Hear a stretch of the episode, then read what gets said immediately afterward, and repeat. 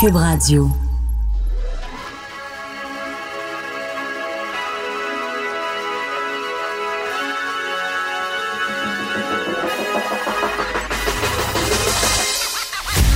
Jonathan Trudeau.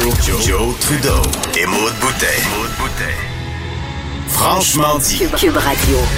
Bon jeudi, aujourd'hui on est le 2 avril 2020. Mon nom est Jonathan Trudeau. Bienvenue à Cube Radio. Bienvenue dans Franchement dit. J'espère que vous allez bien. D'ailleurs, on veut de vos nouvelles. Vous nous en donnez euh, de plus en plus. C'est, le fun de vous lire. Je pense que c'est utile.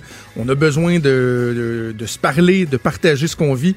N'hésitez pas à le faire. Hein. 187 Cube Radio, 1877 827 2346. C'est la messagerie texte et la ligne téléphonique à la fois et par courriel studio commercial cube.radio. Il y a Vincent Dessureau qui est avec moi en remplacement de Maude Boutet. Salut Vincent. Salut Jonathan. Comment ça va aujourd'hui? Ça va, ça va bien toi? Oui, une petite pluie fatigante ici à Oui. Québec. Je sais pas à quoi ça ressemble Mais- à Montréal, là, mais euh, ça aide Mais pas. c'est toujours, j'ai hâte qu'il. euh, parce que dans les derniers jours, euh, c'est pour la marche là, quotidienne, c'est, c'était C'est ça. fret, là. J'ai hâte qu'il. parce que je, je disais, en, en, on dit en avril, ne te découvre pas d'un fil. Ouais. Mais ça, ça veut dire qu'on est supposé avoir le goût de se découvrir. Mais là, pas ces temps-ci, là. J'ai hâte Ouais, qu'il ouais, fasse beau ça. au moins qu'on ait un peu de ça. Non, non, hier, j'ai été prendre une, une petite marche. D'ailleurs, c'est drôle parce que je marche plus que je n'ai jamais marché. J'ai mal au, j'ai mal aux hanches. J'ai mal aux hanches les cuisses? Euh, non, les cuisses, ça va, que j'ai des jeans. Fait que c'est pas comme quand tu marches dans le sud, là, tu sais, t'as chaud, mais euh, je devrais avoir des meilleurs souliers, là, parce que je marche, ça me fait mal aux genoux, ça me fait mal aux, aux hanches. D'ailleurs, euh, je suis un fidèle auditeur de votre show, à Mario et toi. C'est comme mon, mon temps où je vais marcher, puis là, je me dis, je vais Ouais. écouter la musique pour décrocher. Mais finalement, je suis comme, ah, Euh. checker ce que Mario pis Desson a à dire. Tu sais, puis là, finalement, je reste accroché. Ouais, ben je fais un peu ça parce votre que moi, show. on couvre la, la COVID-19 toute la journée, puis là, j'arrive chez nous, puis là, c'est les nouvelles. Puis là, je suis comme, ah, bon, on va un peu, mais justement, Mario qui est à, qui est à, bon, à, à TVA. Puis là, je, bon, je vais faire encore une petite tournée, puis là, à 7 heures, là, euh, en fait, c'est pour le tricheur. Moi, je me- je me- j'écoute le tricheur. Ça me, fait, bon. ça me fait grand bien. Euh, ces c'est léger. C'est comme la vie d'avant. Il y a une foule, dans le, il y a un public, parce que ça a été tourné avant, puis ça me rappelle euh, les beaux jours. Moi, je suis en train de dévorer une série euh, télé qui est disponible sur euh, Amazon Prime, Fleabag. Ouais. que j'ai découvert un peu sur le tard, là, euh, des, des, des épisodes de 20, 25 minutes. C'est de l'humour noir, c'est cru, ça fait du bien. Tu fais juste penser à d'autres choses. Ben écoute, j'ai écouté Ace Ventura 1 et 2 là, ces jours-ci. Alors, tu sais, je suis un peu de légèreté, ça fait grand bien.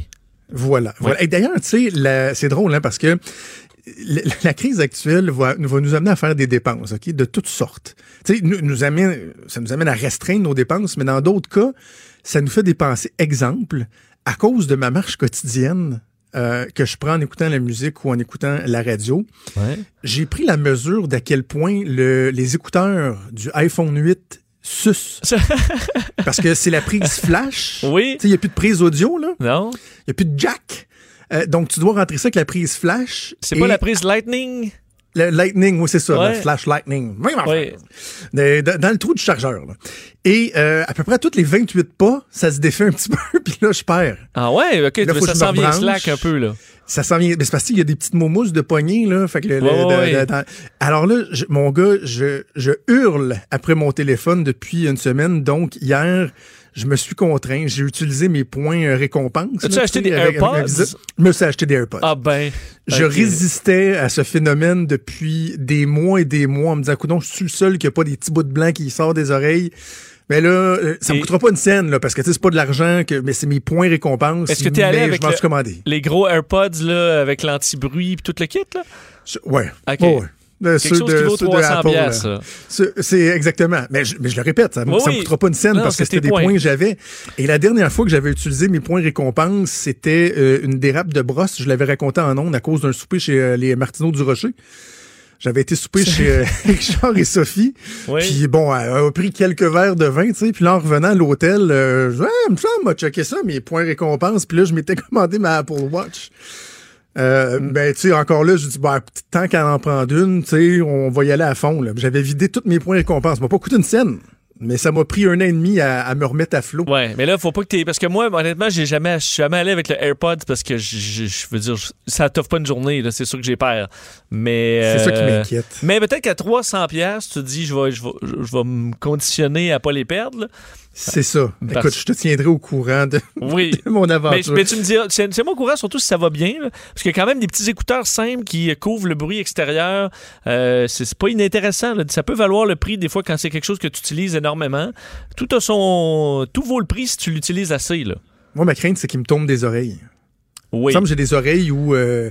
Quoi qu'à la télé, avec les télex, j'ai pas trop de misère. Ouais, Tu mais là, le c'est joue tout le 30, temps dans le euh, euh, c'est un petit truc en caoutchouc qui te rend ça, excuse-moi, bien profond et texturé. Là. Ouais. Si je me trompe pas, ça dépend de ton modèle, là, mais... euh, mais Ah ouais, non, euh, moi, il faut quasiment que tu mettes du lubrifiant avant de le Ah, rentrer. là. ok, Il- ben c'est ça, parce il que jamme dans l'oreille. Des petits écouteurs, moi, de iPhone, ça tient sur le bord, là, puis c'est pas long que tu les échappes.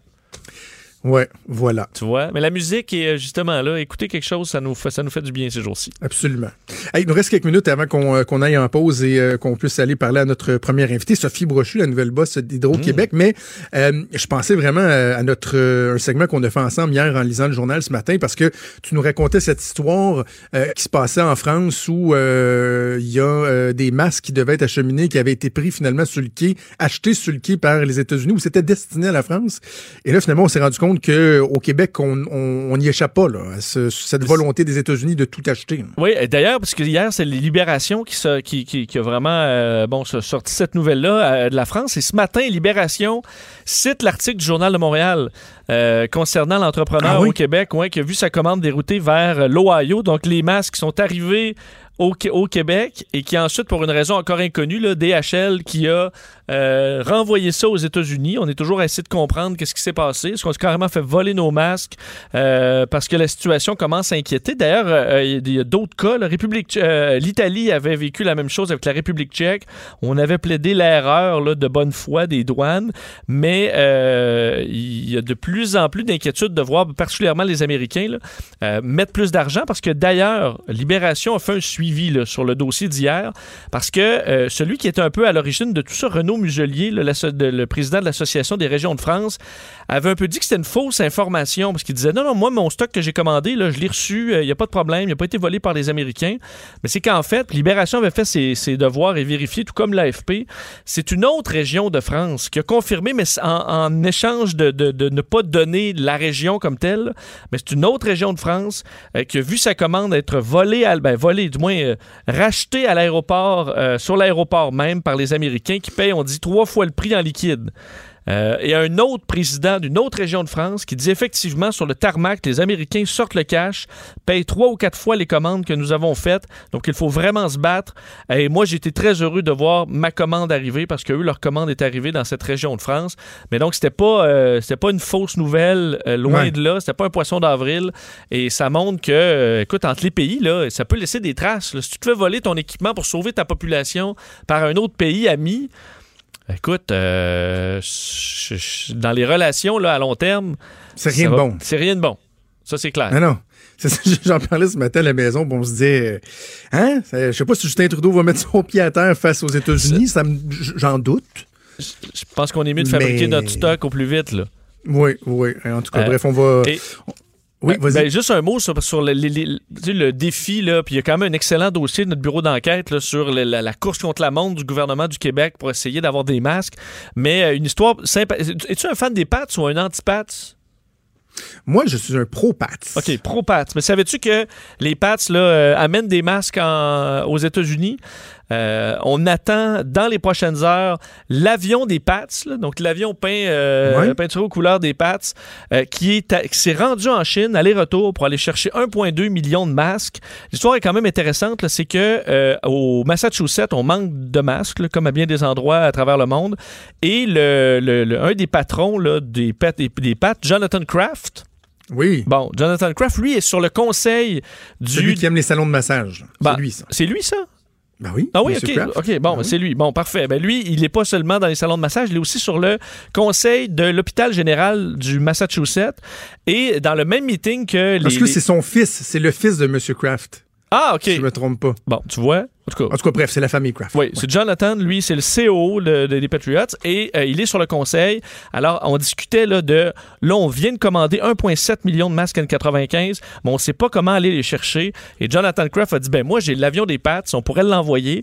Et là, on se lance dans des journées, là, on dit la paperasse que ça prend pour envoyer euh, un équipage en Chine. Ça te prend d'un, il faut que l'équipage ne, ne, sorte pas de l'avion, parce que sinon, c'est 14 jours euh, pris en Chine.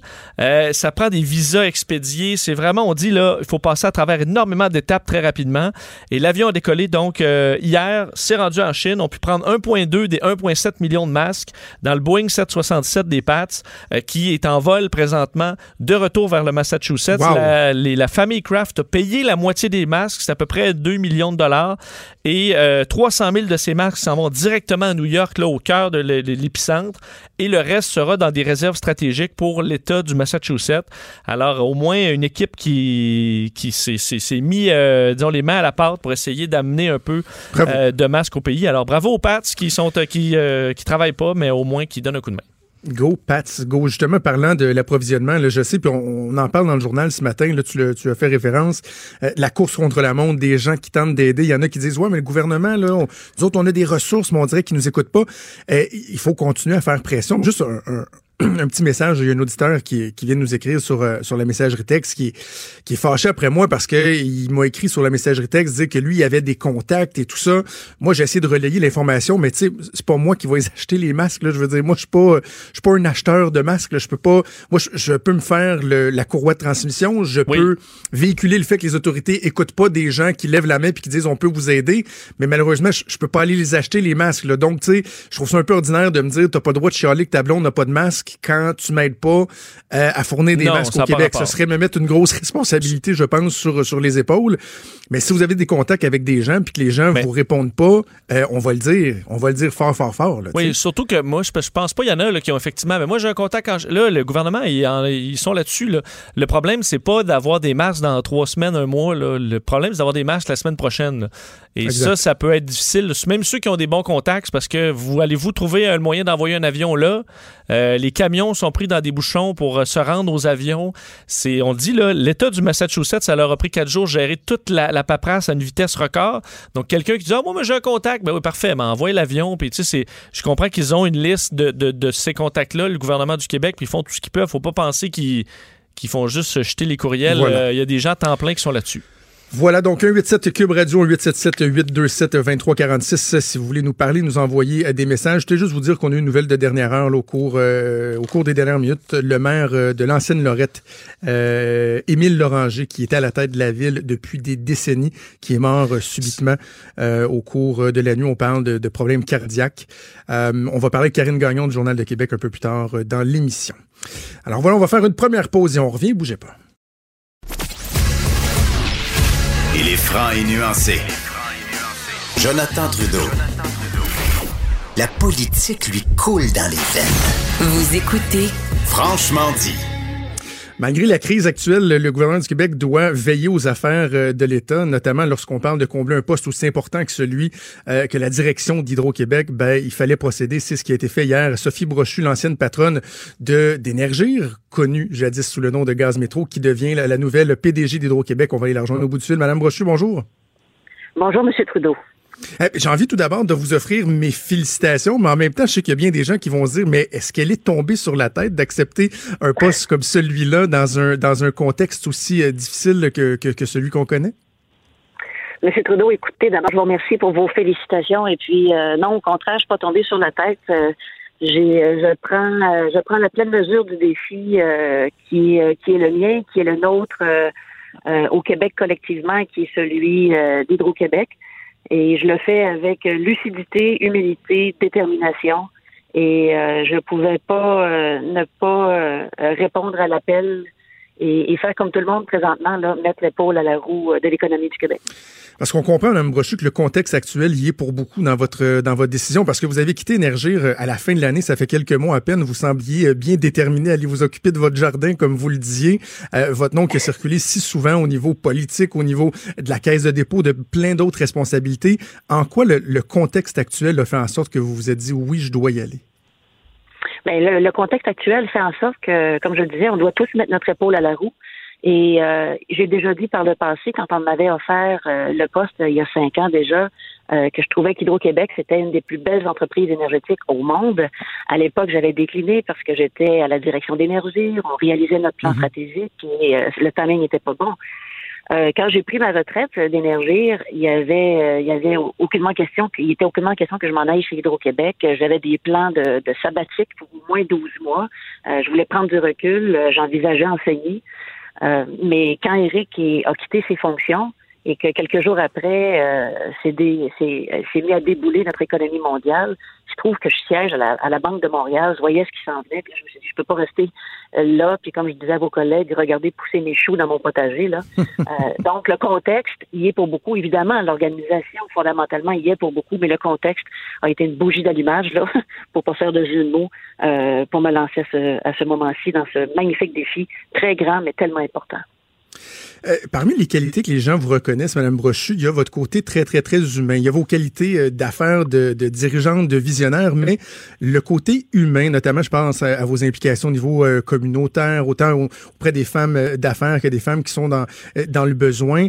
C'est quelque chose qui vous tient à cœur. Et là, on est dans une période où il y a bien des gens qui se posent des questions quant à la précarité financière des Québécois. Est-ce que ça, vous, l'avez en tête en amorçant votre, nouveau mandat que, par exemple, la facture de- pour bien des Québécois, c'est une dépense euh, qui est importante et qu'on devrait être très prudent dans notre approche euh, face à ça? Ben, vous avez tout à fait raison. Euh, Il va falloir être prudent. Vous savez, Hydro-Québec, c'est un service public. Et moi, j'aime la notion de service public. Un service public, mais c'est là pour servir la société. Euh, vous le savez, euh, euh, Hydro a déjà déployé des mesures pour euh, aider sa clientèle qui a de la difficulté à payer ses factures. Il n'y aura pas de pénalité pour ceux qui vont payer plus tard. Il n'y a personne qui est interrompu s'ils sont pas capables de, de payer leurs factures. Euh, la non-interruption qui d'habitude cesse le 31 mars va se poursuivre là, le temps qu'on aura besoin. Il n'y a pas de doute qu'on a autant de cœur que d'intérêt financier pour notre actionnaire, mais on a le cœur pour notre clientèle. Hydro-Québec va continuer de jouer son rôle comme levier économique, mais aussi comme levier social pour notre euh, notre euh, notre État. Bon, j'ai vu des gens, on voit toutes sortes de suggestions passer. Certains disent, euh, ben, peut-être qu'Hydro-Québec devrait rendre gratuite l'électricité pour un mois ou annuler les, les dettes que des gens auront. Est-ce que est-ce qu'on serait prêt à aller jusque-là ou c'est c'est quand même quelque chose de, de, de, de, de- de trop important à, à, à exiger? Mais écoutez, ce que je peux vous dire, euh, évidemment, là, je suis pas encore euh, en poste là, pour tout vous dire. Là, je suis à la porte euh, du bureau. pour J'attends d'entrer pour ma première journée de travail. J'ai fait une série d'entrevues, mais évidemment, on s'assoit avec les équipes et tout le monde va comprendre que Hydro gère des équilibres extraordinairement complexes entre la facture euh, de ses clients, de ses clients résidentiels, la compétitivité de son électricité pour nos industries. Donc, on a besoin que nos industries continuent de fonctionner. On a besoin que nos commerces reprennent. On a besoin d'aider les finances publiques. C'est un équilibre à trouver. Et on va le trouver. En janvier 2018, il y a un peu plus de deux ans de ça, votre prédécesseur Éric Martel nous avait présenté le concept de spirale de la mort, qui n'était pas euh, nécessairement connu euh, au Québec. Donc, le fait que plus euh, plus on avançait avec les nouvelles technologies, les gens euh, euh, seraient amenés à autoproduire leur, leur électricité, faisant en sorte que la demande serait moins importante, donc les tarifs qui pourraient euh, augmenter. Et je me posais la question, Mme Brochu, ce matin, est-ce qu'on pourrait pas assister à une espèce d'accélération de, de ce phénomène-là? Parce que si les gens, euh, euh, les, gens consomment moins, ben euh, les revenus vont, vont, moins être au rendez-vous. Donc, cette spirale-là, est-ce qu'elle devient inévitable? Ben moi, je pense qu'il y a des moyens. En fait, la spirale, ce que, ce que M. Martel évoquait comme étant une spirale euh, de la mort tarifaire, là, elle survient quand on fait rien. Or, Hydro-Québec a commencé à bouger, puis peut aller encore plus loin dans ce qu'elle est en train de faire. Euh, je tire expérience de ce que j'ai fait dans ma vie passée euh, en travaillant avec les gens du Vermont, où l'entité euh, publique, l'utilité publique, travaille avec ses clients, avec les nouveaux outils pour les mettre au service de la collectivité plutôt que de les déployer strictement en réponse à un besoin d'un client individuel. Il y a beaucoup de façons euh, de, de, de, travailler de manière positive avec les nouvelles technologies. La spirale de la mort arrive quand on ne fait rien. Hydro-Québec mm. est innovante et elle va prendre ce défi-là à bras-le-corps pour le bénéfice de tous. Dans les plans de développement d'Hydro-Québec, on comprend que le, commerce avec l'étranger était fort important. Bon, évidemment, il y a François Legault qui pense sans cesse de, sa volonté que le Québec soit la batterie de l'Amérique du Nord. Et là, bien des gens remettent carrément en question les concepts de, globalisation, de mondialisation. Est-ce que vous craignez qu'on assiste à une espèce de, repli des pays avec qui le, Québec fait affaire, des gens qui vont vouloir produire, par exemple, eux-mêmes leur, leur électricité, qu'on pourrait euh, en venir à perdre des opportunités? Mais moi, en fait, je pense que d'abord, on ne sait pas de quoi demain va être fait. Là, il faut avoir beaucoup d'humilité, mais on peut penser que socialement, puis au niveau de, de, de, la planète, il va y avoir deux grandes mouvances qui vont être très polarisantes. Une mouvance du on se replie complètement sur soi, on est complètement en autarcie. Ça, c'est mhm. légitime. Puis à certains égards, ça peut être souhaitable dans certaines sphères. Il va y avoir une autre mouvance où les gens vont dire plus que jamais, il faut faire des partenariats il faut s'appuyer sur les forces de chacun de nous entre voisins. on peut penser à nos États euh, du nord-est américain, on peut penser aux provinces canadiennes pour dire, OK, maintenant, comment on relève ce défi-là ensemble? Et plutôt que de, de travailler chacun dans notre coin, comment peut-on mettre ensemble nos forces vives? Et moi, je pense que de cette philosophie-là va naître des opportunités, qu'on ait des opportunités. Et euh, on va être là pour y réfléchir, les susciter et travailler en partenariat avec toutes nos parties prenantes, que ce soit au sein du Québec ou avec nos voisins.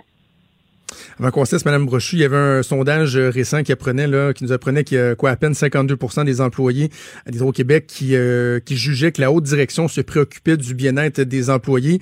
On est dans un contexte qui, exige une mobilisation là, euh, euh, sans borne de, des, des employés. J'imagine que ça va faire partie de vos préoccupations, ça aussi. Oui, absolument. Puis d'ailleurs, aujourd'hui, je vais m'adresser à tout le monde.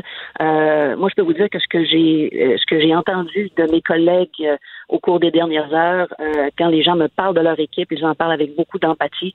à nous de, de, d'être encore plus à l'écoute de nos équipes. je vais y travailler personnellement et on peut, on ne peut pas travailler avec l'extérieur si on ne prend pas soin de notre monde à l'interne. Je sais que l'équipe en place en prend soin. On va toujours faire mieux. Il y a place à amélioration, je suis certaine. Je vais mettre ma petite épaule euh, à la roue. Ben, Madame Brochon, on vous souhaite la meilleure des chances pour euh, votre défi. On va vous laisser euh, aller trouver votre bureau, voir où il se situe et rencontrer vos, vos nouveaux employés. C'est vraiment apprécié que vous ayez, vous ayez pris le temps de nous parler aujourd'hui. Ça me fait plaisir et je dis à tous vos auditeurs de suivre les consignes et de prendre soin d'eux. Merci, M. Trudeau. Absolument. Merci. Sophie Brochu, nouvelle PDG d'Hydro-Québec. Bougez pas, on fait une pause, on vient. Des débats, des commentaires, des opinions. Ça, c'est franchement dit. Cube Radio. Hey, Vincent, euh, j'ai un point qu'on voulais qu'on aborde ensemble avant qu'on puisse aller rejoindre notre prochain invité, le chômage aux États-Unis. On a vu ici le nombre de demandes à l'assurance emploi au Canada qui a explosé.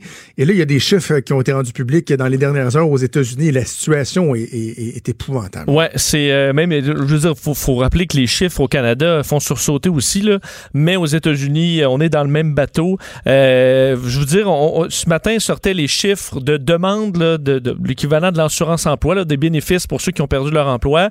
Et c'est une statistique qu'on a depuis 1967. Donc, à chaque semaine, le nombre de personnes qui font une demande. Euh, et la semaine dernière, c'était 3,3 millions. C'était, écoute, ça battait tous les records et de loin.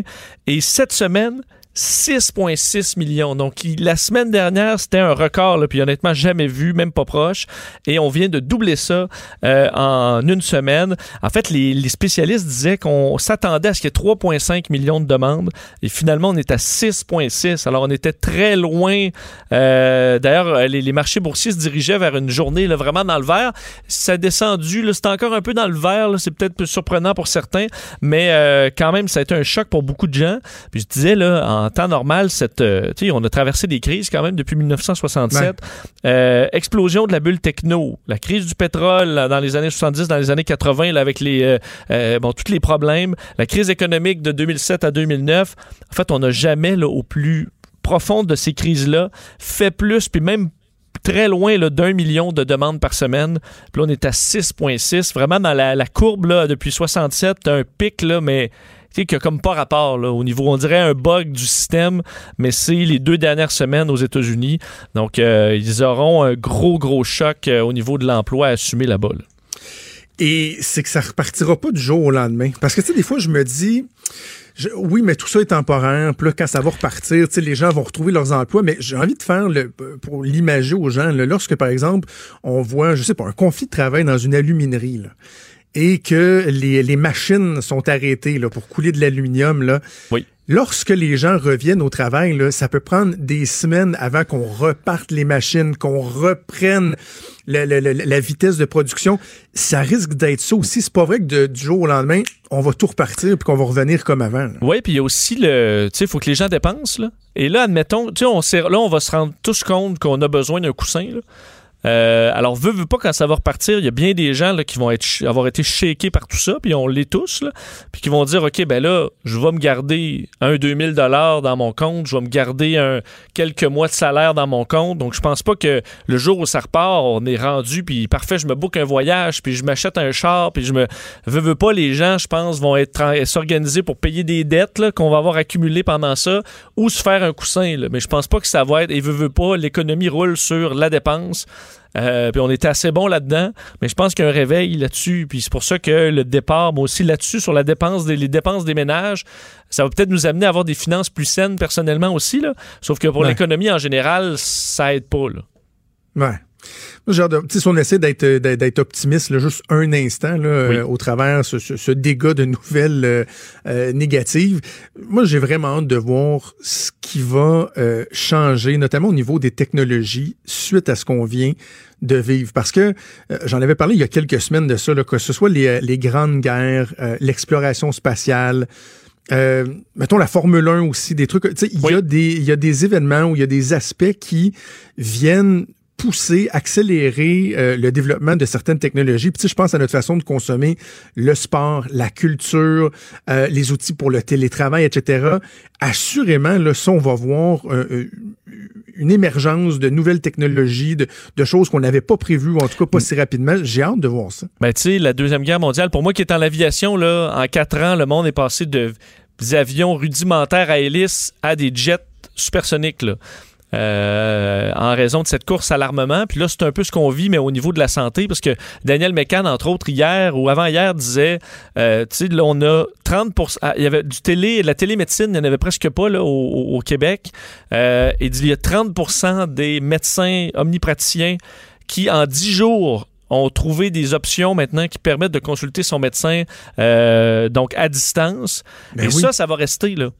Alors, pour désengorger, entre autres, notre système, trouver des façons de faire, d'aller voir son médecin là, pour bien des problèmes. Je sais qu'il y a déjà des dermatologues qui le faisaient, là, mais je veux dire, t'envoies à un médecin là, une photo là, de, ton, de tes boutons là, de proche avec ton téléphone qui prend des photos à 14 mégapixels.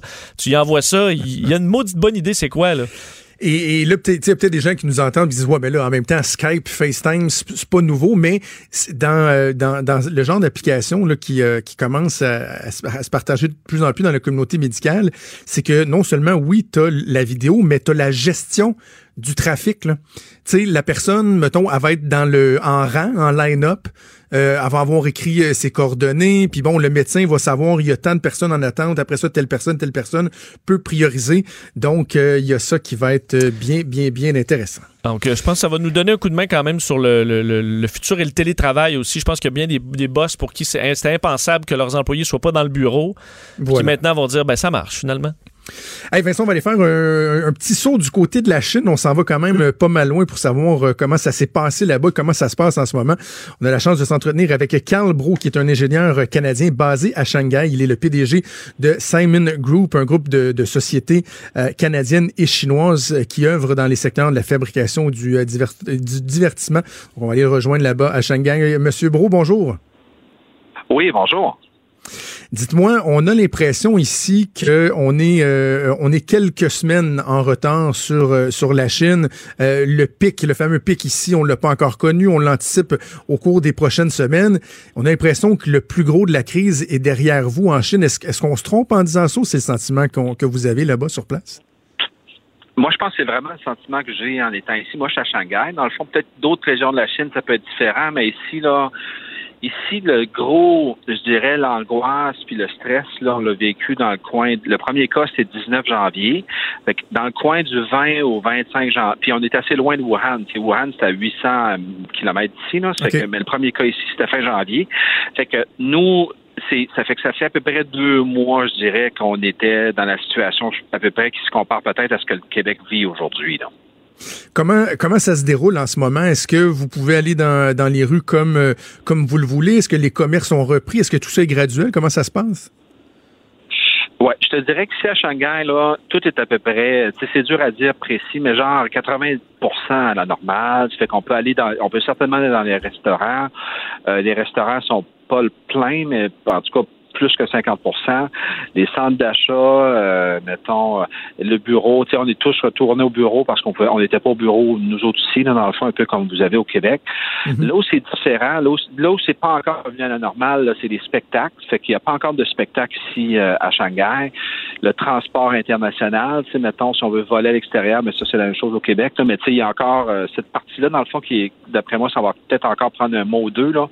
Mais mettons, dans le petit train-train quotidien de se lever le matin, de prendre son café, d'aller au bureau, de prendre une marche dans le parc, tout ça, là, je dirais que c'est essentiellement revenu à la normale. Comment ça se vit, euh, Monsieur Bro, en ce moment? Parce que, tu sais, on parle à des gens, puis on, on, le ressent tous, on se dit, mais le retour à la normale, comment il va se faire? Tu sais, la, ne serait-ce que la méfiance envers tout un chacun, quelqu'un qui tousse, on a l'impression que même si à un moment donné, on va reprendre de l'activité, il y a quelque chose qui, qui est comme changé, puis on se demande si c'est en permanence.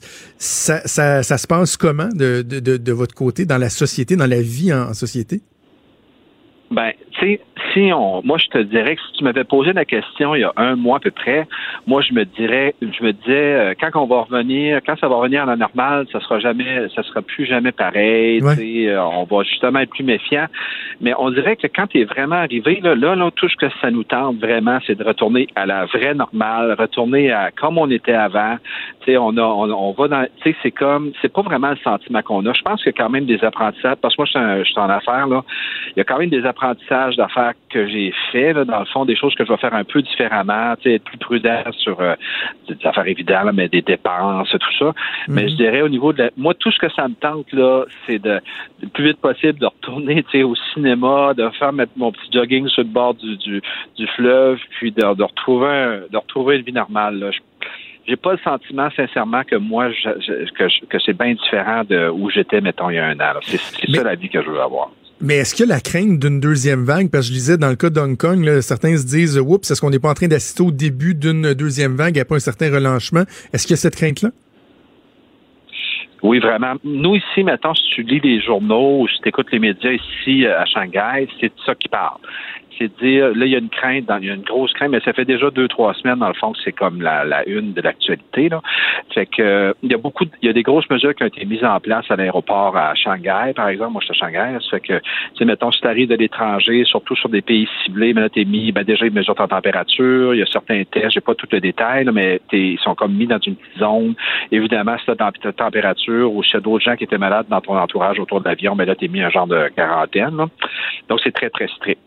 Mais, mais puis, mais des nouveaux cas comme tels ici à Shanghai, là, qui, qui sont les, dans les, dans les, dans la dernière semaine ou deux, c'est tous des gens qui sont arrivés à l'aéroport puis ont tous été immédiatement mis en quarantaine. Donc, euh, je pense que le risque de genre de rebound, là, il est pas très grand. La clé de la réussite, si on veut, je le dis entre guillemets, de, la Chine, d'avoir réussi à, passer au travers euh, du, euh, du pic, du sommet, euh, relativement rapidement, j'imagine qu'il y a la discipline des gens qui a été pour beaucoup. Quand vous comparez, parce que j'imagine vous suivez ce qui se passe chez nous au Québec, quand vous comparez ce qu'on a mis en place, le, le respect de ce qui est mis en place au Québec versus ce qui s'est fait en Chine, quelle, quelle différence vous y voyez? Euh, c'est difficile pour moi de comparer parce que oui, je lis les journaux, euh, tu sais, les journaux, je veux dire, je regarde un peu les sites d'actualité euh, du Québec. C'est difficile au moins, pour moi de comparer les deux. C'est sûr, c'est sûr qu'ici ça a changé vite parce que quand ça a rentré au début, en fait, on était plus dans le noir. Tu sais, on, on savait pas ce qui nous frappait. Il y avait cette affaire bizarre là qui avait sorti à Wuhan, puis là le monde mourait dans les hôpitaux. Fait que là tout arrête ici. Fait que c'était c'était c'était différent là. Que on avait euh, on, voulait, ça nous tendait vraiment, vraiment pas de sortir. Mais remarque, c'est peut-être un peu proche de ce que vous avez au Québec actuellement. Mais je vais te dire, là, parce qu'on a quand même un bureau aussi à Montréal, le feeling que j'ai, c'est qu'il n'y a pas grande différence. Moi, je pense que les gens au Québec sont aussi, prennent ça aussi au sérieux, ils, ont, ils sont aussi craintifs, dans le fond, aussi jusqu'à un certain point, euh, un peu, euh, un peu angoissés, là, que ce que nous, on a pu, vivre à, fin janvier. Puis, euh, puis tu sais, je veux dire, c'est chacun pour soi, là, tu sais, je pense que les gens comprennent qu'il faut protéger leur famille, euh, puis que, tu sais, de respecter, dans le fond, le plus possible les consignes de, qui sont données par le gouvernement pour la, pour la distanciation sociale. je pense que c'est à peu près pareil. On a l'impression, M. Bro, ici comme, euh, comme ailleurs, particulièrement de l'autre côté de la frontière aux États-Unis, qu'il y, a un doigt accusateur qui pointe la Chine par rapport ben, au, euh, au départ de cette, de cette pandémie-là. Bon, certains vont parler des, euh, des risques au niveau sanitaire, le manque d'hygiène, l'opacité du gouvernement. Est-ce que ça, les, les gens avec qui vous faites affaire, est-ce qu'ils le, le ressentent que la Chine est pointée du doigt? Puis comment vous, vous voyez ça? C'est difficile pour moi de rentrer. Mettons, c'est une, moi, je le vois aussi dans les médias, dans le fond, cette question-là de, de, de accusateur. C'est dur à dire. Moi, je ne sais pas. Moi, je peux juste témoigner, de mon petit, euh, de ma petite routine de vie que j'ai ici à Shanghai, là, à savoir, mettons, s'il y a eu. Euh, mais si je parle, mettons, sincèrement de moi-même, tu sais, de, de, de ce qui s'est passé à Wuhan au début, je peux imaginer que c'était plus difficile pour eux quand ils ont eu les premiers cas d'être capables de. Ils pouvaient probablement pas se douter que ça allait devenir un cas, tu sais, ce que c'est maintenant devenu aujourd'hui, que c'est plus mm. facile à savoir avec la rétrospective d'avoir plusieurs mois. Euh, moi, moi, je peux quand même dire quelque chose qui est peut-être intéressant. Je ne sais pas à quel point les gens le réalisent, mais tu sais, la Chine, c'est grand. Là. Shanghai, nous, on a 25 millions d'habitants. Tu sais. Fait que, puis quand même, mettons, entre Shanghai puis Wuhan, OK, qui est, qui est, une ville, qui est quand même une grosse ville, mais en termes en termes relatifs chinois, c'est un peu une ville secondaire. Là, c'est pas c'est pas une ville de premier niveau comme Beijing mm-hmm. ou Shanghai. Ben quand quand le, le, mettons ici, ça a été considéré, le maire de Shanghai, c'est un peu un champion, là, comme vous allez avoir des champions aussi au Québec, c'est sûr, vous en avez déjà des gens qui, qui ont vraiment du leadership, qui ont pris la place, qui, qui, qui, à qui les gens font confiance. Ça ici, pour nous, c'était le maire de Shanghai, OK? Fait que là, lui, dans le fond, il a mis en place des choses, on sentait qu'il était honnête, il, était ouvert, il, il, mettait des choses en place pour essayer de contrôler l'épidémie. Puis, qu'est-ce qui est arrivé? C'est que rapidement, dans le fond, ça n'a presque jamais parti l'épidémie l'épidémie à Shanghai. C'est, ça a été contenu presque du début. Puis, euh, ben, ça, ça fait quand même, je pense, une ou deux semaines qu'il n'y a aucun cas. Mais ce qui est intéressant, c'est que, genre, trois ou quatre semaines après que, euh, après, après, dans le fond, qu'on a tous réalisé que Shanghai était vraiment sous contrôle, le maire de Shanghai, il a été délégué pour devenir en charge de la région de Wuhan le, le, le, les gens, les politiciens qui étaient là-bas, ils ont été, en guillemets, euh, je ne sais pas, s'ils ont été tassés, là. En tout cas, le, ah, le maire de Shanghai est devenu responsable de, de cette zone-là. Puis là aussi, à partir de là, je dirais qu'on a, on a vraiment senti, tu sais, qu'il y avait, il y avait le même leadership qu'on avait senti ici à Shanghai. On, on, a commencé à le ressentir à Wuhan. Puis, il y a peut-être ça qui a joué, tu sais. Je ne sais pas à quel point c'est un, c'est un, enjeu de, de, de de, de, je sais pas, de quelque chose de, de, de, compliqué, de complot, là, je pense pas. Par contre, je pense que un des choses qui a vraiment aidé, c'est quand on a eu la puissance du leadership du maire de Shanghai qui a commencé à aller là-bas puis qui a mis les choses en place. Je pense que ça, c'est quelque chose qui a vraiment aidé dans la gestion de la crise ici. Avant qu'on se laisse, M. Beau, je vais aborder l'aspect euh, économique un peu parce qu'on le voit, bon, ici, en tout cas en Amérique du Nord, l'économie qui est touchée comme jamais euh, auparavant, qui est éprouvée comme jamais auparavant. Vous, comment ça se passe là-bas, ben, de façon globale au niveau économique, mais pour votre entreprise, je disais, vous œuvrez euh, notamment dans, dans, le, dans le milieu du divertissement, un milieu qui a été aussi touché durement. Comment ça se passe en ce moment? je dirais, ben, pour répondre à votre question, là, au niveau économique, c'est dichotomique, OK? C'est comme, on dirait que si tu parles à certaines personnes, ça va super bien, puis tu parles à d'autres, ça va super mal. C'est comme, mettons, de toute évidence, si vous êtes, mettons, des gens qui sont dans le domaine médical, mais même, mettons, le commerce en ligne, euh, euh les épiceries, euh, il y a pas quelque chose, dans le fond, où, tu sais, le gaming, ces choses-là, là, en fait, ça va super bien, ils, ils font des affaires en or. Puis, tu as comme l'autre côté qui, effectivement, inclut malheureusement pour nous, puis en fait pour plusieurs entreprises euh, québécoises, là, le divertissement, effectivement, surtout le divertissement live, euh, les cinémas, mettons, les restaurants, euh, le tourisme en général, ben eux sont c'est, frappé vraiment très solidement. Il y a des secteurs qui n'ont jamais vu ça parce que dans le fond, ils se retrouvent dans une situation qui n'ont aucun revenu. C'est pas une baisse de revenus de 20% ou 50 là. C'est que tu passes genre d'un certain revenu à zéro revenu. Fait que c'est des secteurs qui incluent effectivement le divertissement qui sont très touchés.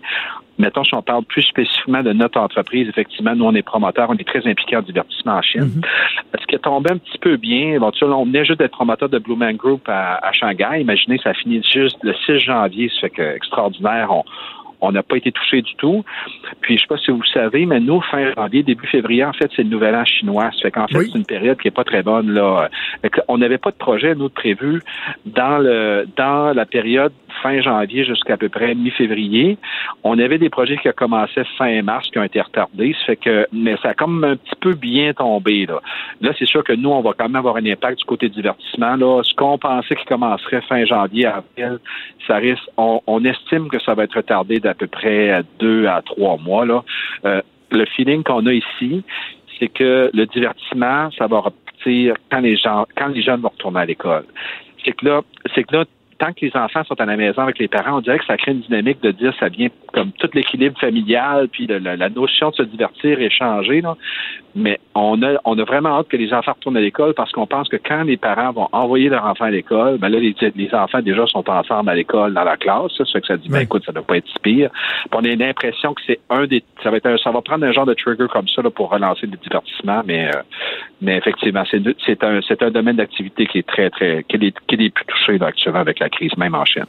on va vous souhaiter que tout se passe pour le mieux. Ça a été vraiment intéressant d'avoir euh, votre son de cloche euh, en direct de la Chine. Carl Bro, merci beaucoup. Nous avons parlé au plaisir. Ça fait plaisir. Bon courage. Merci. Au revoir.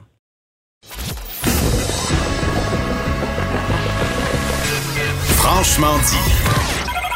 Appelez ou textez au 187 Cube Radio. 1877 827 2346. Parmi les secteurs euh, durement touchés, en fait, on se demande s'il y a des secteurs qui sont pas durement touchés, mais un des secteurs euh, particulièrement touchés, c'est celui de la construction et la construction résidentielle. Hier, il y avait un sondage qui a été rendu public par euh, l'APCHQ, l'Association des professionnels de la construction et de l'habitation du Québec, qui démontre qu'environ 60% des entreprises, suite à un sondage, donc 60% des entreprises qui sont actives dans le secteur de la construction et de la rénovation résidentielle craignent de ne pas survivre si les chantiers ne reprennent pas rapidement. En fait, on parle d'un délai de deux mois. On va discuter avec le vice-président principal aux affaires publiques de l'APCHQ, François Bernier, que je rejoins au bout du fil. Monsieur Bernier, bonjour.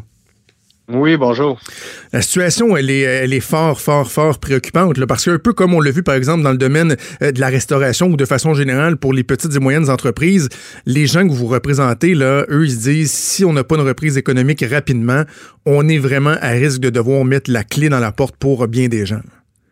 Oui, ben en fait, on a fait le sondage, on s'entend, il y a quelques jours, hein, autour du 25 mars, et puis durant cette période, puis encore aujourd'hui, hier, on a vu les programmes gouvernementaux s'ajuster. Alors, c'est sûr qu'il va falloir reprendre la température de l'eau pour voir si, euh, compte tenu de l'arrivée de nouvelles mesures de soutien aux entreprises, aux emplois, est-ce que les choses changent? Mais à ce moment-là, l'inquiétude était vraiment au maximum.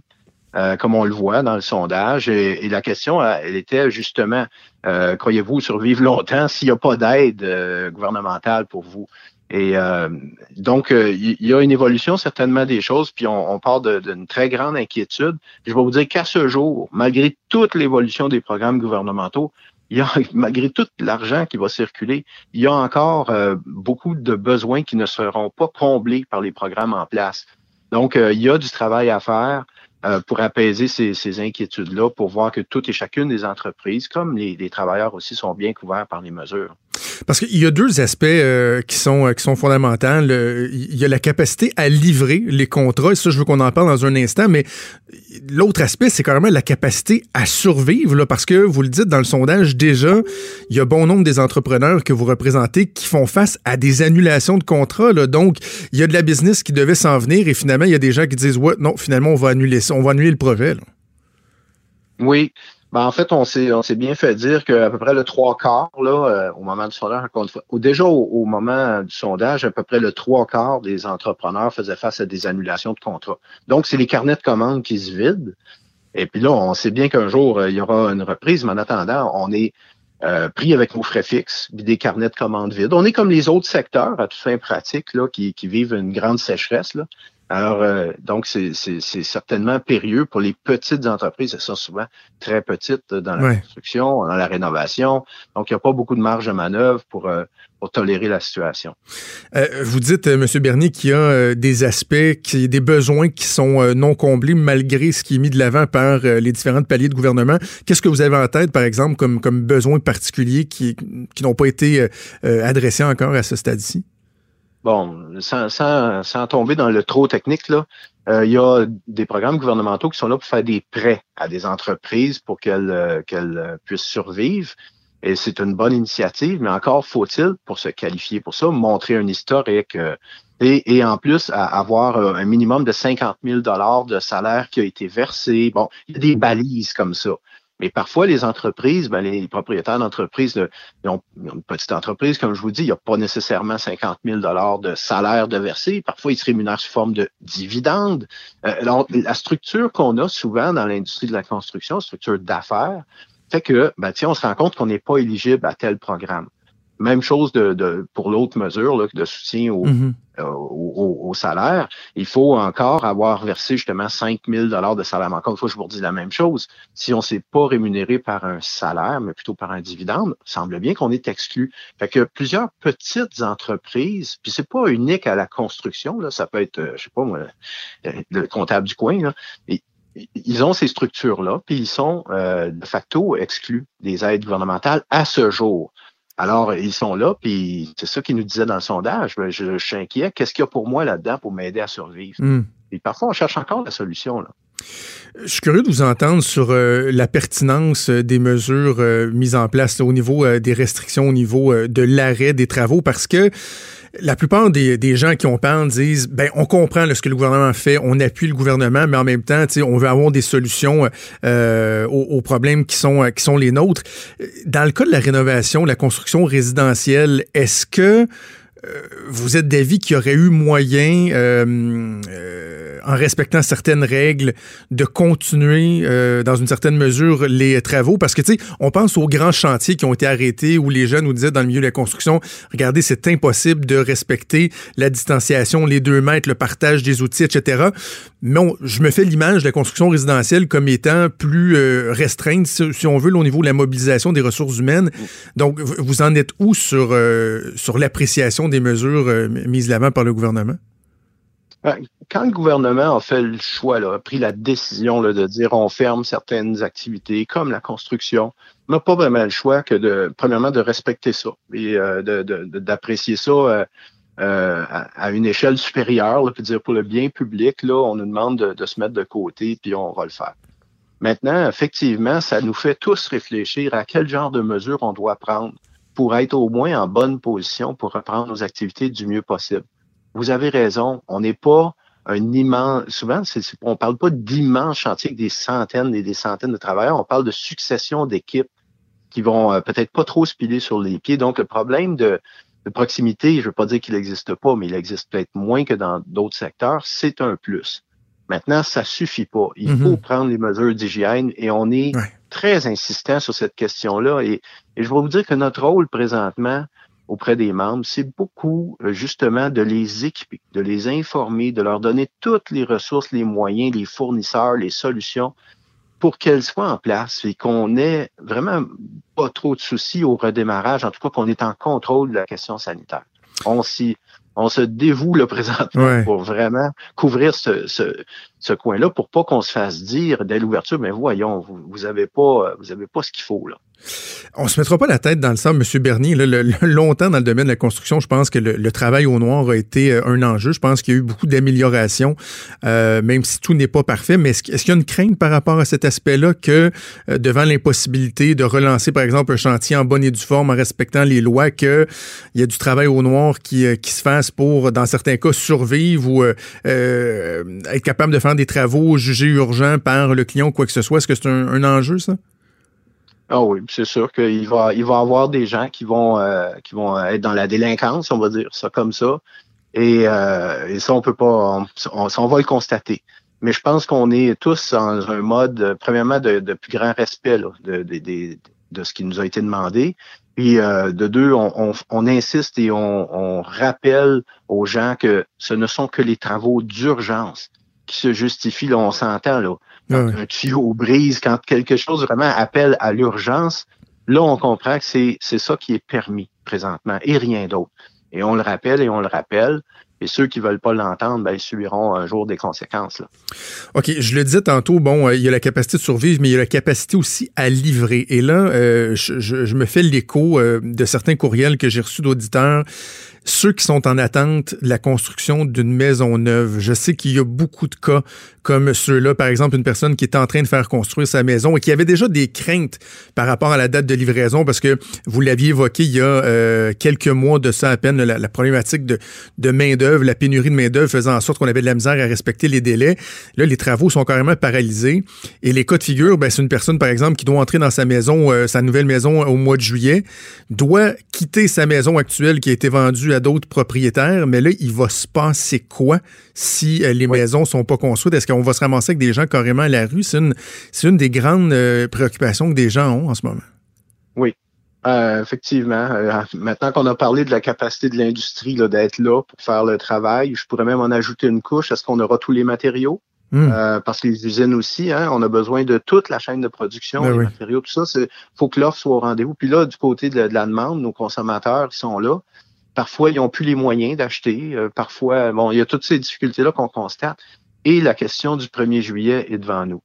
Elle est immense, cette question-là, parce qu'on a si peu de temps pour se rattraper. Il y a au Québec entre 10 et 11 000 mises en chantier présentement en cours et qui doivent être livrées durant cette période-là, avant le 1er juillet. Donc, euh, des histoires et des, histoires humaines comme ça, on, on peut pas d'un simple coup de baguette dire on défait toutes les transactions, puis euh, la maison que tu as vendue est plus vendue, puis tu, tu restes, puis l'autre il reste. Puis on ne peut pas tout découdre cette chaîne-là de, de transactions.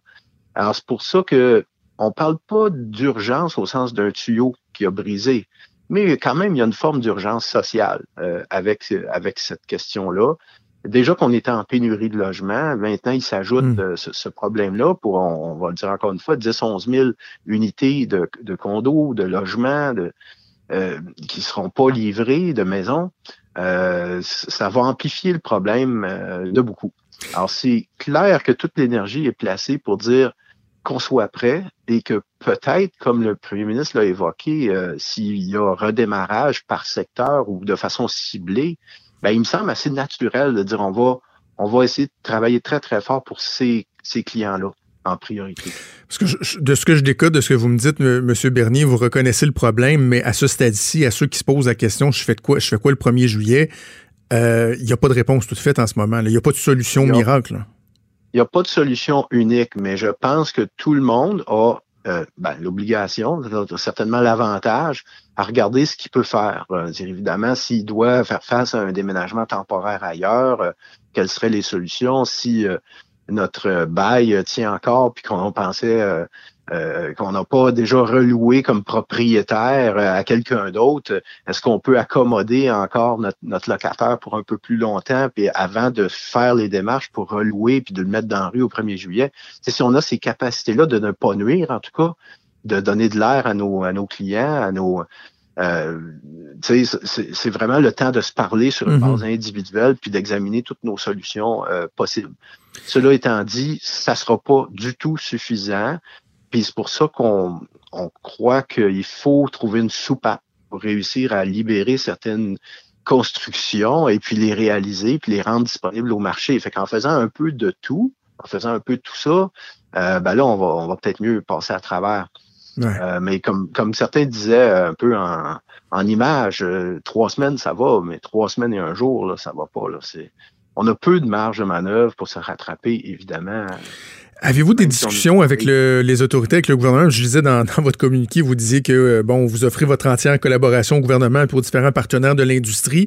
Est-ce qu'il y a un dialogue en ce moment? Parce qu'on le comprend, le gouvernement qui est très axé sur les questions de santé publique, euh, les grandes mesures économiques pour euh, notamment les particuliers, pour les entreprises, mais sur les aspects dont on vient de parler, sur les problématiques propres à votre secteur d'activité, est-ce qu'il y a un dialogue en ce moment avec les autorités? Oui, ben, écoute, c'est sûr qu'on a bien, euh, bien indiqué la situation, bien documenté la situation euh, du point de vue de, de l'urgence, de, de, livrer certaines unités pour que ce soit pris en considération euh, au niveau des priorités de un. De deux, on parle avec les syndicats, on parle avec le ministère du Travail, puis tout ça pour essayer de, puis avec la CNESST, puis les, pour voir justement à préparer le terrain du mieux possible pour, pour la reprise. Donc, il y a beaucoup de, il y a beaucoup de collaboration finalement. Les gens ne veulent pas veulent pas euh, rester inactifs pendant si longtemps. Puis on est tous conscients qu'on peut pas attendre que le virus soit disparu de la planète pour reprendre. Alors, il faut trouver quelque chose qui est acceptable à un moment donné. Et par-dessus tout ça, il faut que le gouvernement ait pris contrôle sur la situation dans l'ensemble de la société. Puis ça, on doit un peu accepter ce, grand jugement-là qui, est important d'abord et avant tout. Est-ce qu'ils sont, sont, satisfaits en santé publique de, l'état général de la situation? Ensuite, ensuite je pense que euh, en tout cas, le travail se fait, la volonté là de reprendre le travail dans notre secteur euh, au, plus vite. Encore une fois, particulièrement pour des clients hyper sensibles comme nos clients du 1er juillet. Bon, on va suivre ça de près. François Bernier, vice-président principal aux affaires publiques pour la PCHQ. Merci beaucoup. Nous avons reparlé. Bonne chance pour la suite. Merci. Bonjour. Merci. Au revoir. Vous écoutez Franchement dit.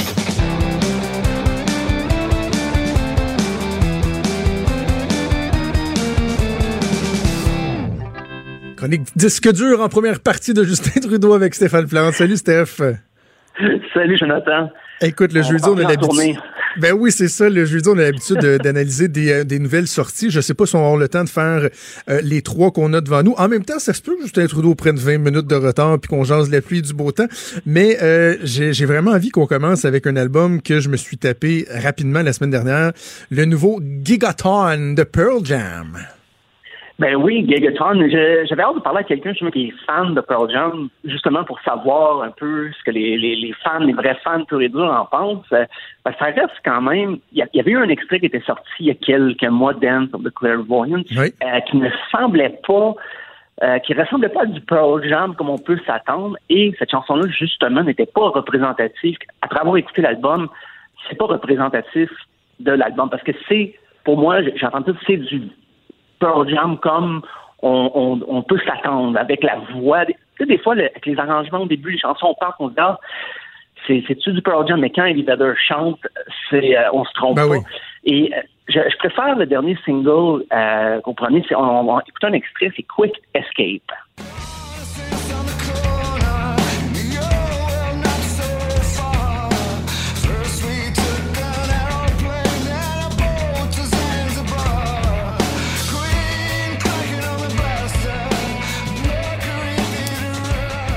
J'aime beaucoup la, la pesante euh, dans cette chanson-là. Assurément une des meilleures euh, de l'album, effectivement, je trouve.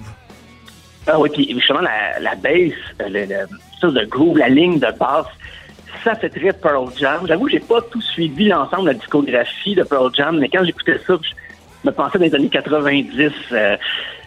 pour ce qui est des paroles, c'est très, on parle beaucoup, on traite beaucoup de l'urgence climatique. Euh, en fait, gigaton, gigaton, ça, réfère à la quantité de glace fondue à cause du réchauffement climatique euh, au pôle Nord et au pôle Sud. Donc, on de la chute dans les ah. idées. J'ai eu ça. Et un rapprochement que j'ai fait euh, entre une pièce de cet album-là et du vieux Pearl Jam, encore une fois, c'est la pièce Never Destination. On va écouter un extrait. Je vous dis à quoi ça m'a fait penser.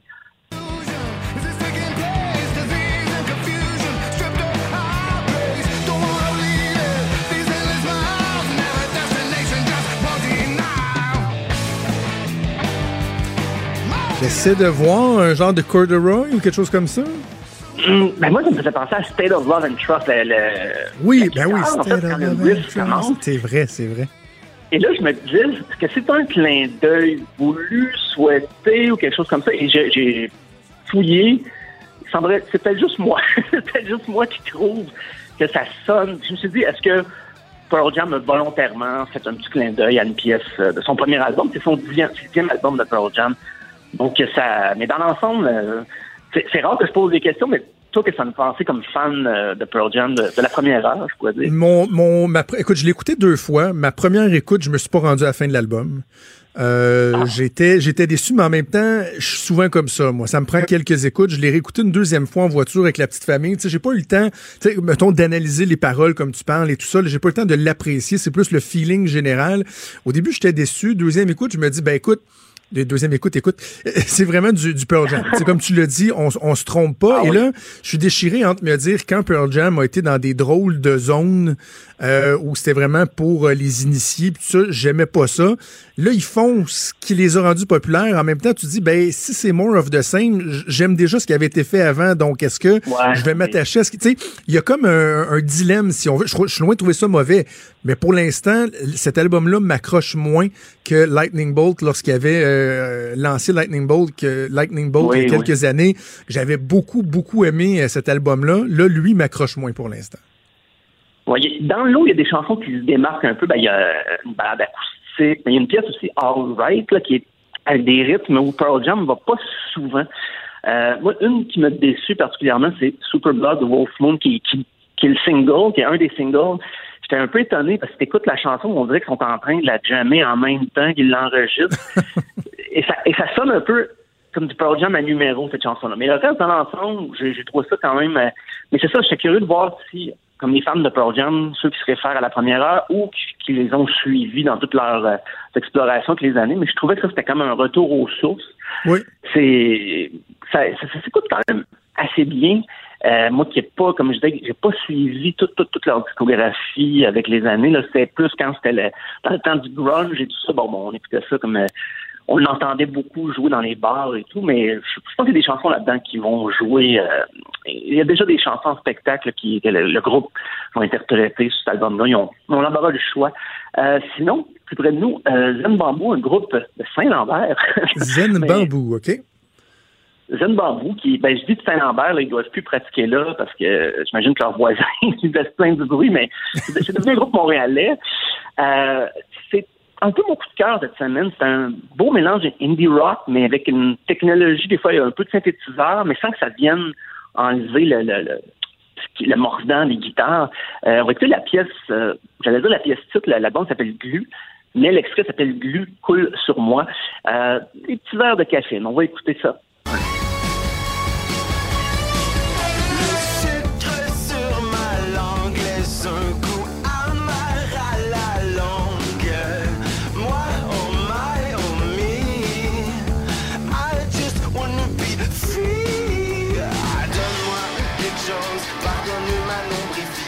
Hey, je trouve ça bon. Je trouve ça très bon. C'est très catchy dans l'ensemble. Euh, tu sais, le côté pop, rock, y a pas, le pop nuit pas au rock et vice-versa. Ça, ça s'enchevêtre très bien.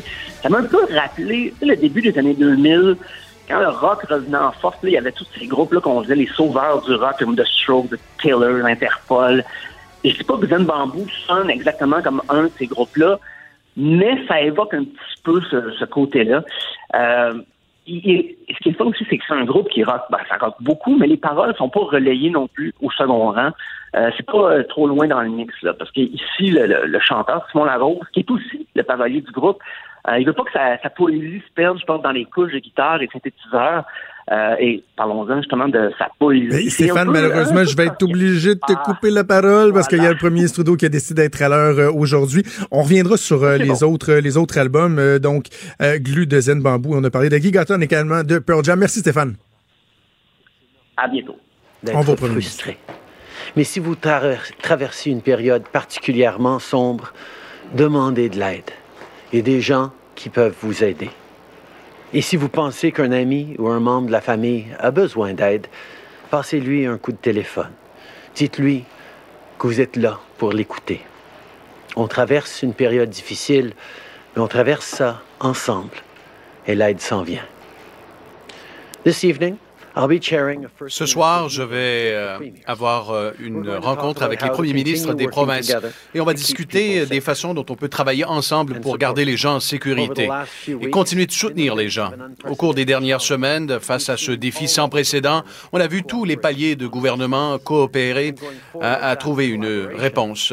Et cette collaboration deviendra de plus en plus importante. Nous serons là pour soutenir les provinces et les territoires avec tous leurs besoins.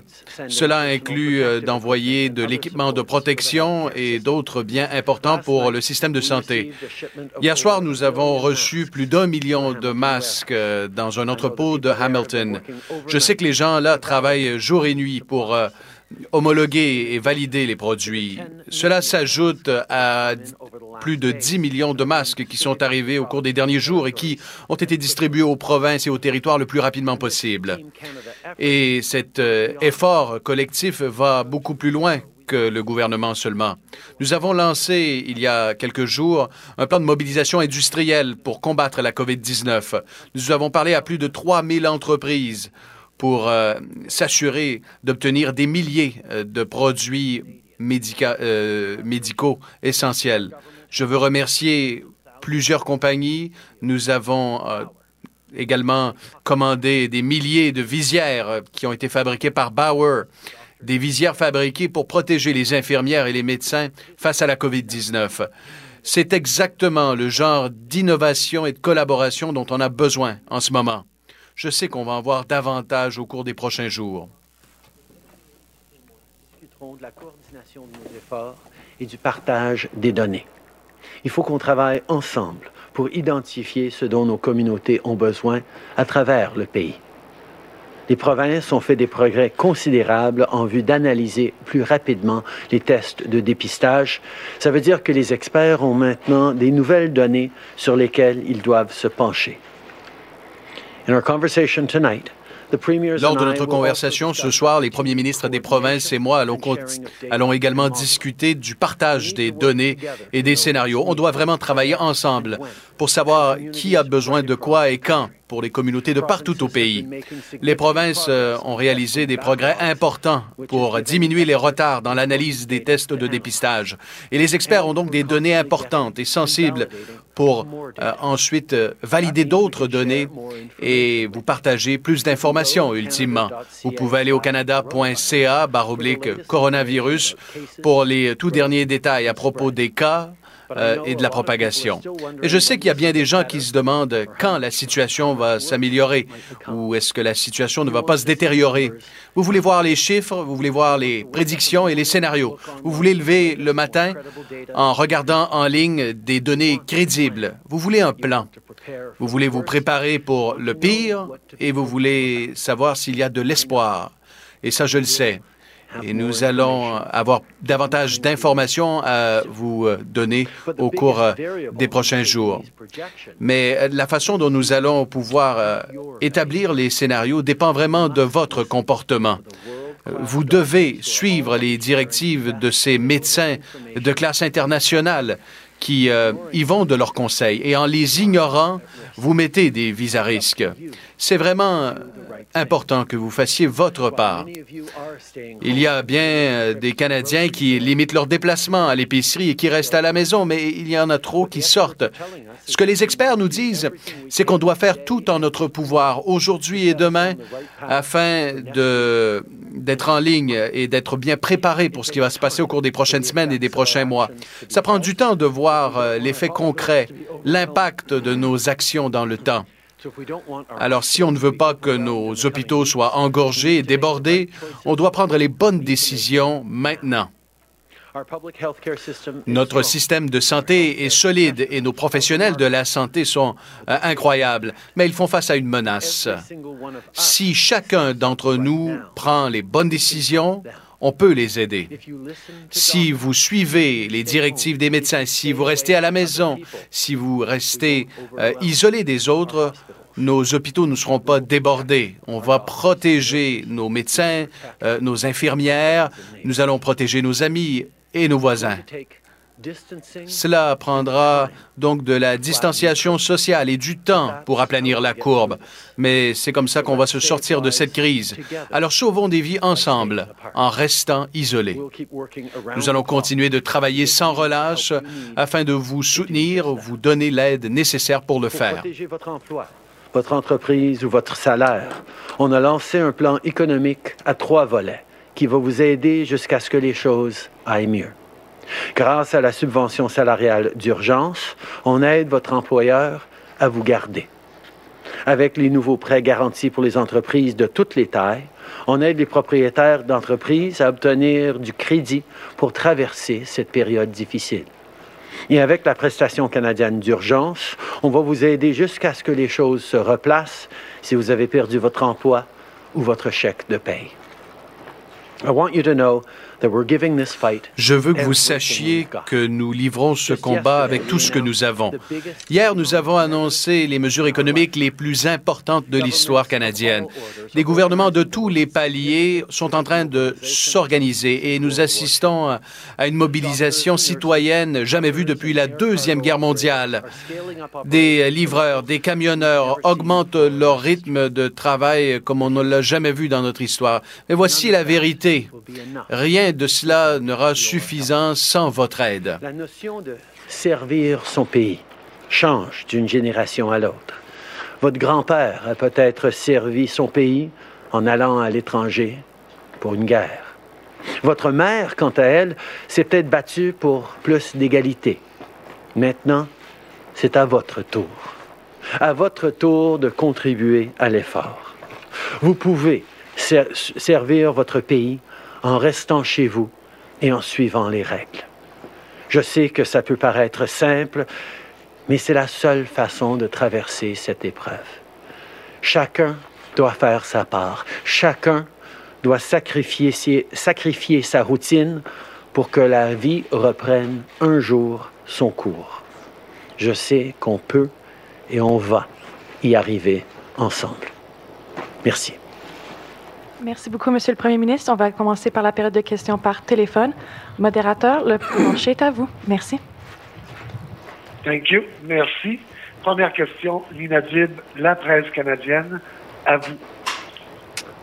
Oui, bonjour, Monsieur Trudeau. Euh, je voudrais euh, qu'on reparle de, de l'équipement médical et des chaînes d'approvisionnement. On entend toutes sortes d'histoires à propos de détournement euh, d'équipements. Est-ce que vous avez des garanties de l'administration américaine que tout ce qui est destiné au Canada comme équipement médical euh, arrive au Canada et n'est pas détourné pour les intérêts américains qui maintenant en sont à plus de 200 000 euh, J'ai vu euh, avec grande préoccupation ce rapport qui soulignerait qu'il y aurait peut-être eu détournement. Euh, on est très inquiet à ce niveau-là et on va faire des, suivis. Je comprends la préoccupation du, et du premier ministre Legault et d'autres gens. on va faire des suivis avec le ministre Garneau, le ministre Blair, les ministres responsables pour s'assurer de ce qui s'est passé et surtout pour s'assurer que l'équipement destiné au Canada arrive au Canada. J'ai effectivement entendu euh, des, euh, des détails de cette histoire. On doit vraiment s'assurer que les équipements qui sont destinés pour le Canada euh, arrivent au Canada et restent chez nous. J'ai demandé euh, au ministre de fouiller cette situation et on est en train de voir la situation chez nous et à l'extérieur du pays pour s'assurer vraiment que l'équipement que nous avons commandé arrive chez nous. Allez-vous ou avez-vous soulevé la question avec l'administration américaine? Allez-vous obtenir des garanties ou avez-vous déjà des garanties des Américains? Euh, on est en train de travailler avec les Américains, de suivre, de souligner euh, cet enjeu spécifiquement. Euh, on travaille ensemble, on comprend que les besoins aux États-Unis sont, sont criants, mais les besoins au Canada sont criants aussi. et nous devons travailler ensemble pour s'assurer qu'on arrive à contrôler l'expansion de ce, le répandage de ce virus. on est en train de travailler avec les États-Unis et on va continuer de travailler avec les États-Unis pour s'assurer qu'on a l'équipement dont on a besoin. Merci. Prochaine question. Thank you. Merci. The next question, Alex Ballingal, Toronto Star, line open. Uh, Bonjour, Monsieur le Premier ministre. Uh, Vous avez mentionné euh, que vous vouliez euh, fournir plus d'informations sur vos projections. Euh, de quel type d'informations s'agit-il? D'abord, on peut souligner qu'il y a eu une transparence euh, extraordinaire sur les données brutes, sur le nombre de cas, où ils sont situés, et on ajoute évidemment à cela la collaboration des, des provinces qui nous permettent d'avoir ces données brutes. Maintenant, la question de l'analyse de ces chiffres, c'est la prochaine question. Les gens veulent savoir quels sont les modèles euh, durant combien de temps vont-ils demeurer dans cette situation? Quand pourront-ils revoir leurs amis? Euh, quand est-ce qu'on pourra retourner au travail? Ces analyses dépendent directement du comportement des Canadiens? Cela dépend, oui ou non, si les gens vont suivre les directives de distanciation sociale, de garder une distance de deux mètres entre chacun, de respecter les directives d'isolement et d'aller à l'épicerie une fois par semaine seulement, par exemple. Ce genre de comportement aura un impact direct sur les types de modélisation euh, et sur celui que nous allons ultimement euh, choisir. On va continuer d'analyser les données, les chiffres, et nous allons continuer d'être transparents avec les Canadiens à propos de nos scénarios. Je comprends que les gens veulent euh, plus d'informations, ils veulent savoir combien de temps on va être dans cette situation, quand ils vont pouvoir reprendre leur emploi, quand ils vont pouvoir voir leurs amis, particulièrement pour, pour les jeunes nous partageons euh, les données, c'est-à-dire les chiffres de combien euh, de cas il y a, combien de cas à chaque jour, où ils sont, euh, pour que les gens puissent voir qu'est-ce qui se passe. Mais les gens sont aussi intéressés par l'analyse de ces données, les modèles qui vont prédire combien de temps ça pourrait durer. Évidemment, ces modèles dépendent directement du comportement des citoyens. Je souhaite la bienvenue aux gens qui se joignent à nous euh, sur les ondes de TVA, conférence de presse en cours de M. Trudeau qui répond aux questions. Il a mentionné plus tôt qu'il y aurait en journée une conférence avec les premiers ministres des provinces. Euh, gardent leur distance, euh, minimisent leur contact avec quiconque pour qu'on puisse effectivement passer à travers le mieux possible. Just as a follow-up, Question, euh, il s'agit d'une sous-question. Euh, vous avez parlé de scénarios euh, au cours des, euh, derniers jours. Pourquoi ne pouvez-vous pas rendre public euh, l'éventail de scénarios que vous avez à l'heure actuelle?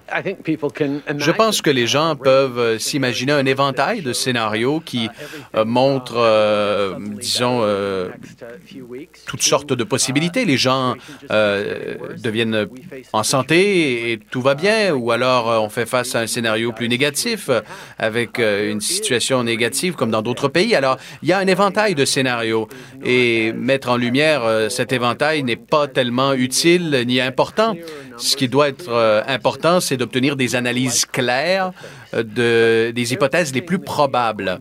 Et tout ce que nous allons, euh, tout ce dont nous allons euh, faire face est directement lié à la façon dont les gens agissent aujourd'hui et se comportent. Voilà pourquoi il est si important euh, que les gens restent à la maison et continuent avec la distanciation sociale, continuent de se tenir à deux mètres de distance entre eux pour minimiser leurs déplacements le plus possible. Alors, nous allons pouvoir traverser la crise de, de meilleure façon ainsi.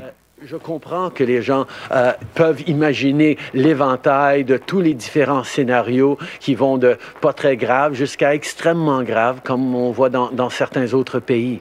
L'important pour nous, c'est de pouvoir donner euh, des, des euh, modèles réalistes et ça, ça dépend directement du comportement que les gens prennent aujourd'hui, de comment ils vont continuer de s'isoler, comment ils vont garder leur distance comment euh, les, comportements qu'ils vont euh, faire ces jours-ci euh, vont avoir un impact sur, sur ce que l'avenir va avoir l'air. Merci. Prochaine question. Thank you. Merci. Prochaine question, Raymond Fillon, TVA. à vous.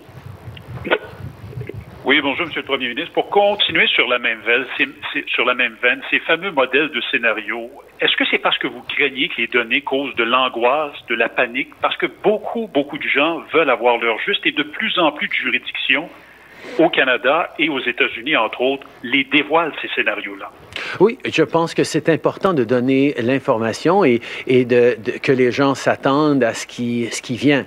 Mais on sait en même temps que l'important pour les gens, c'est de savoir que leur choix, leur comportement d'aujourd'hui a un impact direct sur ce sera quel modèle, ce sera quoi euh, euh, l'issue de, des prochaines semaines d'isolement. Euh, comme j'ai souligné, euh, on en a pour des semaines, on en a peut-être pour des mois encore, euh, mais pour pouvoir passer ce message de façon très claire, euh, pour prévoir les, prochains, les prochaines semaines, les prochains mois, euh, ça nous prend encore de l'analyse sur comment les gens sont en train de se comporter aujourd'hui. Euh, on est en train de partager les données. il y a des modèles qui circulent. on va avoir plus à dire dans les jours et la semaine à venir aussi. Votre ministre de la Santé a dit hier que la réserve fédérale d'équipement n'est pas prête, n'était pas prête à faire face à la crise. Comment vous expliquez que votre gouvernement, qui est en poste depuis bientôt cinq ans, n'a pas préparé des stocks d'urgence adéquat, entre autres pour les masques? Euh, je pense que c'est quelque chose que euh, bien des gouvernements à travers le monde euh, vont avoir comme réflexion une fois qu'on passe à travers tout ça et on va certainement apprendre énormément de choses par, par cette, cette expérience, par cette crise.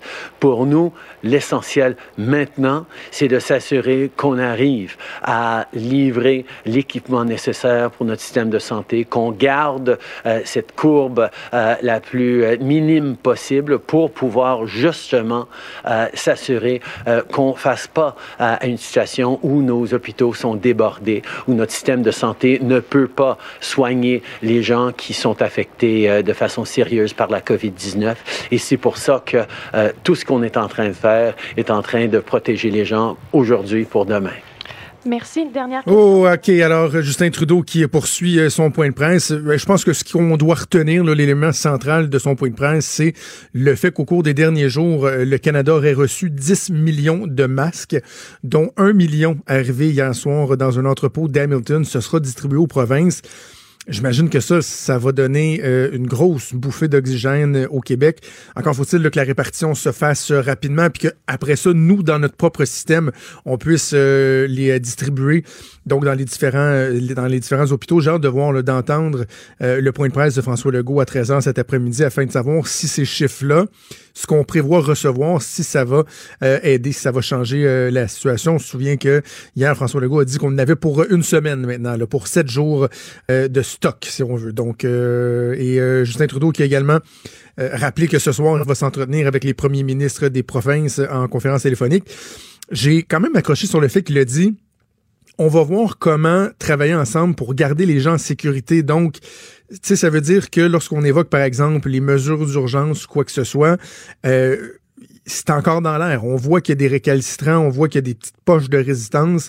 Est-ce qu'on pourrait décider de faire un pas supplémentaire en cette matière-là? Bien de voir euh, ce qui va, ce qui va ressortir. L'autre question qui revient beaucoup, c'est sur les scénarios. Hein. Justin Trudeau, un peu nébuleux. Euh, fidèle à son habitude, nous dit ben on, comprend que vous voulez en savoir davantage, vous voulez voir le plan.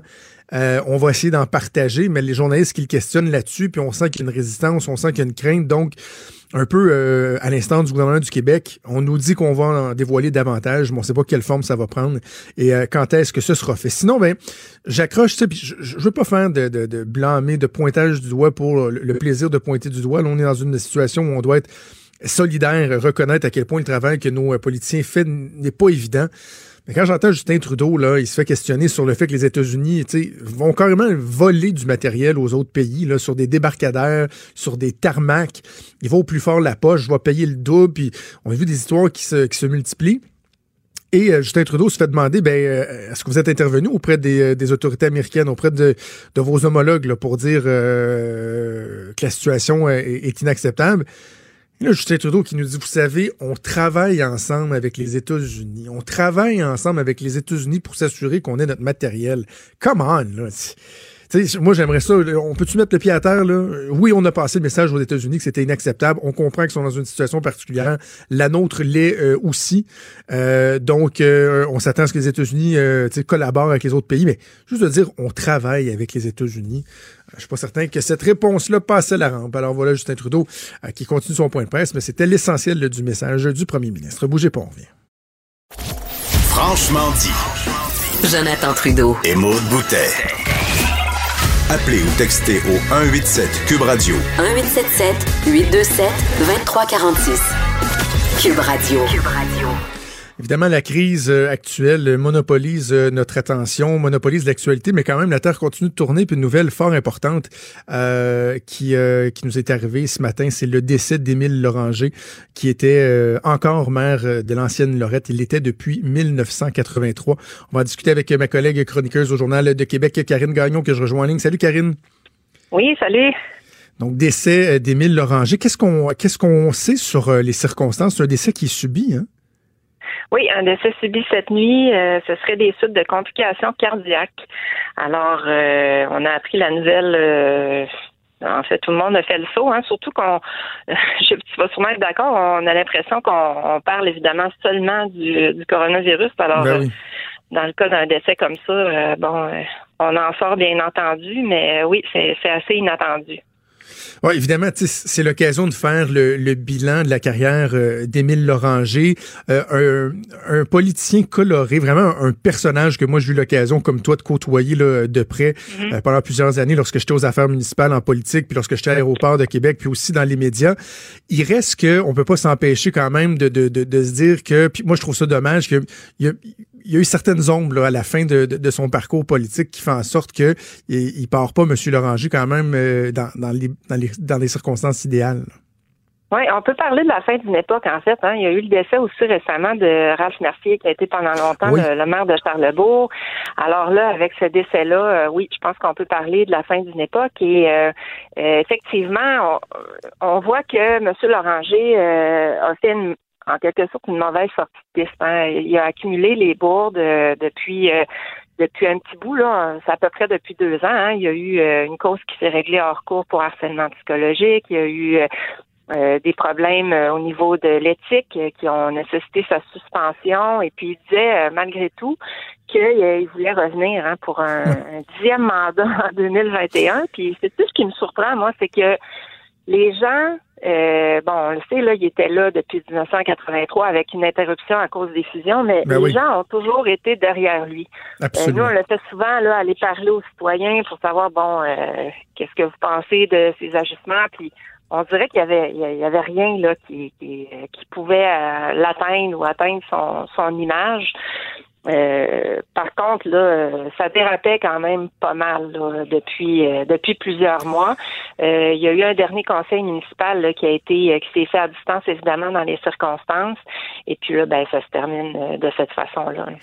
Mais au, au-delà de ça, on, retiendra quand même, je sais pas si tu es d'accord avec moi, mais à quel point Émile Loranger était un battant. Une des raisons pour laquelle il était encore à la tête de la ville puis qu'il voulait se représenter, c'est qu'il y avait encore une chicane avec l'agglomération de Québec sur la fameuse cote de, l'ancienne Lorette qui euh, était devant les tribunaux depuis des années. Il a, consacré pas mal les dernières années de sa vie professionnelle et personnelle euh, à se battre sur ce dossier-là. Il lâchait pas le morceau, M. Loranger. Non, puis il avait gagné une première prise. Euh, là, malheureusement, il pourra pas être là pour la suite. Hein. Ça s'en allait en cours d'appel l'année prochaine, cette cause-là. Mais oui, c'était la cause de sa carrière. Ça fait des années, là, moi, que je l'entends dire bon, je vais revenir au prochain mandat pour régler ça, les codes parts. Euh, bon, puis on a vu qu'il avait en partie raison, là, euh, si on se à la décision de la Cour. Euh, mais ça a été un des battants pour conserver hein, sa, ville, alors qu'il y a eu tout le contexte des fusions. Ben, ben lui, il l'a emporté. Là, il y a eu une décision dans ce cas-là.